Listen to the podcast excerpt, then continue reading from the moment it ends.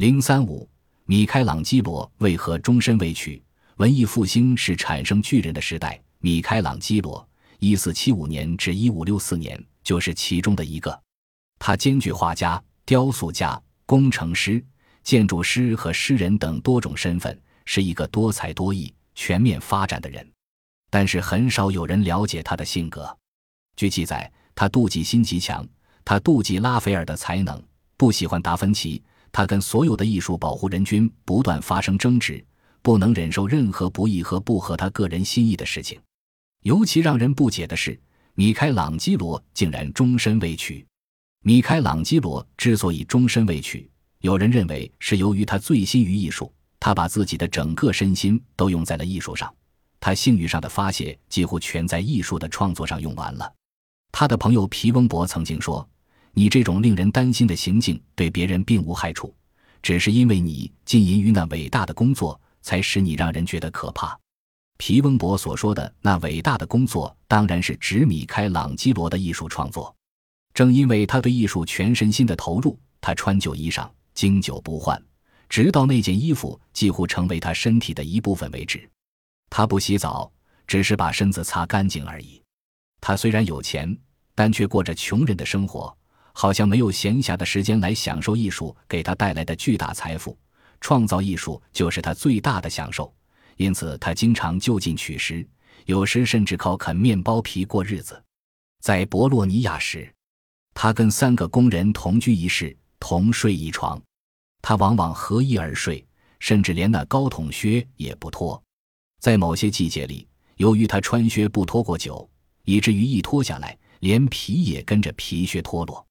也许正像人们说的那样，他不想脱掉，只因为还得再穿上。在卡拉拉时，他整天从清晨起就骑在马鞍上，指挥采石匠和筑路工人；晚上就在小屋里的灯光下研究计划，计算花掉的和需要的经费，准备明天的工作。他有时也会显得懒散，之后又是创意勃发，把一切都置于脑后，即使罗马呈现了也不顾。当有的教士对米开朗基罗未婚无子感到遗憾的时候，他回答说：“我在艺术上有个很好可是受不了的妻子，她已经给了我够多的麻烦。我的孩子就是我将留下的那些作品，即使他们不很值得的话，至少也会存留一段时间。”也有人认为，米开朗基罗之所以终生未婚，是由于其貌不扬，导致他有很强烈的自卑情结。在文艺复兴这么一个讲究容貌漂亮和仪容的时代，米开朗基罗是个最不受人喜欢的人物。他中等身材，双肩宽阔，躯体瘦削，头大，眉高，两耳突出面颊，脸孔长而忧郁，鼻子低扁，眼睛虽锐利却很小。可以说，他的长相非常糟糕，不讨人喜欢。因此，除了劳动筋骨外，他非常喜欢孤独。他不怎么喜欢漂亮女人，屋里有女人他就受不了。他也画女人，但总是画成熟的女人，而不是那种妩媚的少女。当时很多艺术家都认为女人的肉体是美的体现和源泉，他却对女人的肉体美无动于衷。与他曾经保持一段友谊的是在公元一五四二年他结识的维托利亚·克隆纳。那时，米开朗基罗已经六十七岁。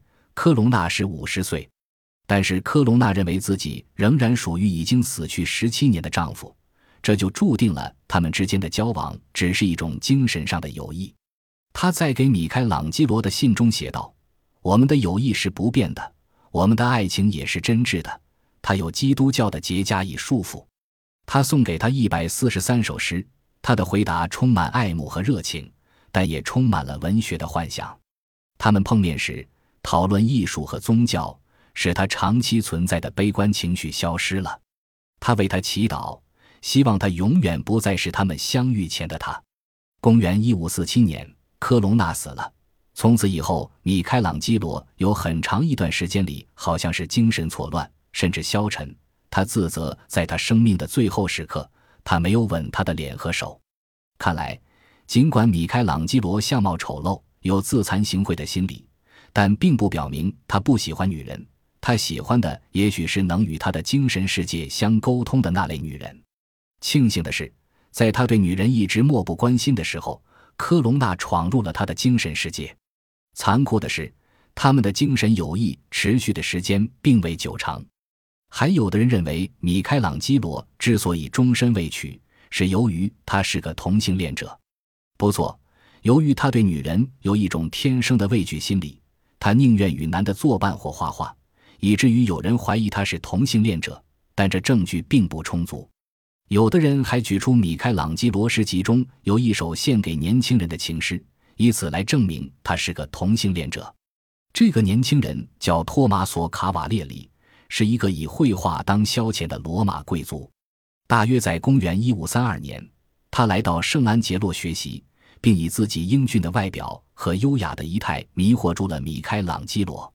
米开朗基罗爱上了他，写情诗给他，坦率地吐露自己的爱慕之情，致使后人将米开朗基罗与达芬奇并列为历史上最著名的同性恋者。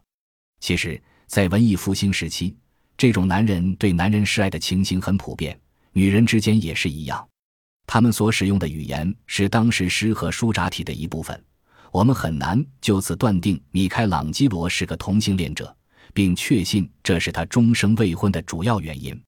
看来，要想弄清米开朗基罗为何终生未娶，并不是一件容易的事。